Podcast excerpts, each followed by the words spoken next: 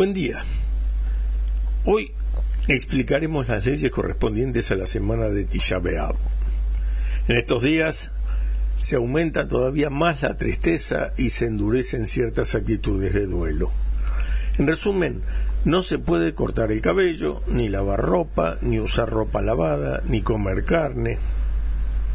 Veamos ahora cada prohibición en detalle. No está permitido cortarse el cabello ni afeitarse en la semana en que cae Tisha. Así es la costumbre de los sefaradim. Pero se puede afeitar sin rasurar ¿eh? un bigote que molesta al comer. Y la costumbre de los ashkenazim es de no cortarse el pelo ni afeitarse desde el 17 de Tamuz hasta el día 10 de Ab. Para los sefaradim, esta costumbre no aplica para las mujeres. Tampoco se permite lavar ropas en la semana en que cae Tisha B'Av. Y así es la costumbre sefaradí. Pero para la costumbre ashkenazí no se permite desde Rosh. No se permite además lavar ropa en estos días, incluida la ropa interior.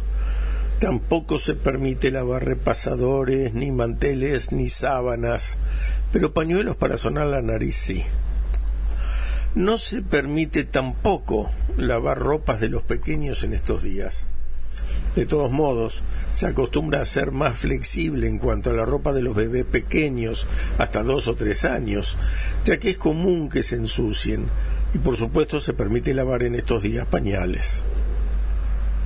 Tampoco se permite usar ropas lavadas e incluso una ropa que fue lavada en la semana previa a la semana en que cae Tisha B'Av si quiere preparar ropas en el Shabbat anterior a Tisha B'Av, le está permitido hacerlo de manera que vista estas ropas lavadas desde la víspera de Shabbat y al otro día por la mañana del día de sábado no las vuelva a usar, sino que use otras ropas lavadas y las ropas que vistió en la noche de Shabbat las deje para la semana de Tisha B'Av.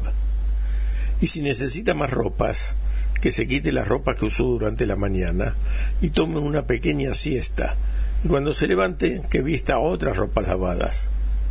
De esta manera, no se duda que haya transgredido el Shabbat preparando para Hol, día de semana obviamente, por cuanto que tuvo provecho de estas ropas durante Shabbat.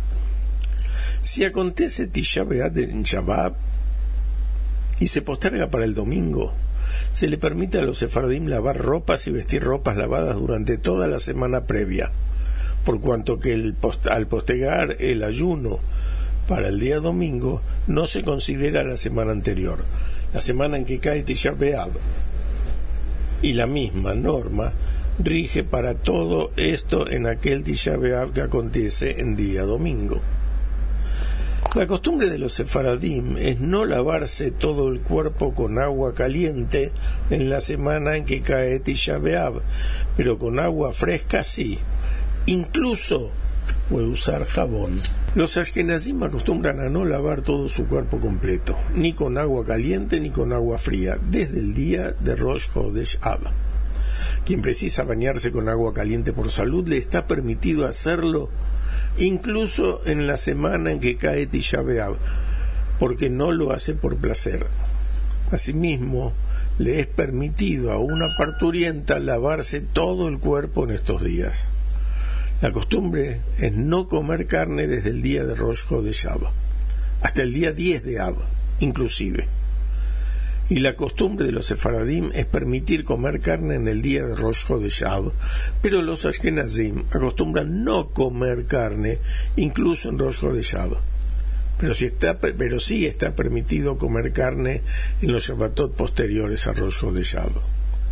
Se permite incluso en primera instancia comer la carne que quedó de las comidas de Shabbat en la cuarta comida, la de Moshe Shabbat, siempre y cuando la comida haya sido cocinada para Shabbat y sobró para Moshe Shabbat.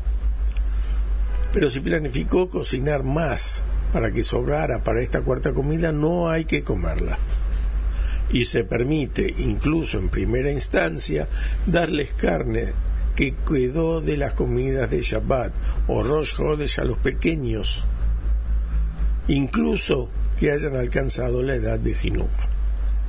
Que tengan todos un excelente día.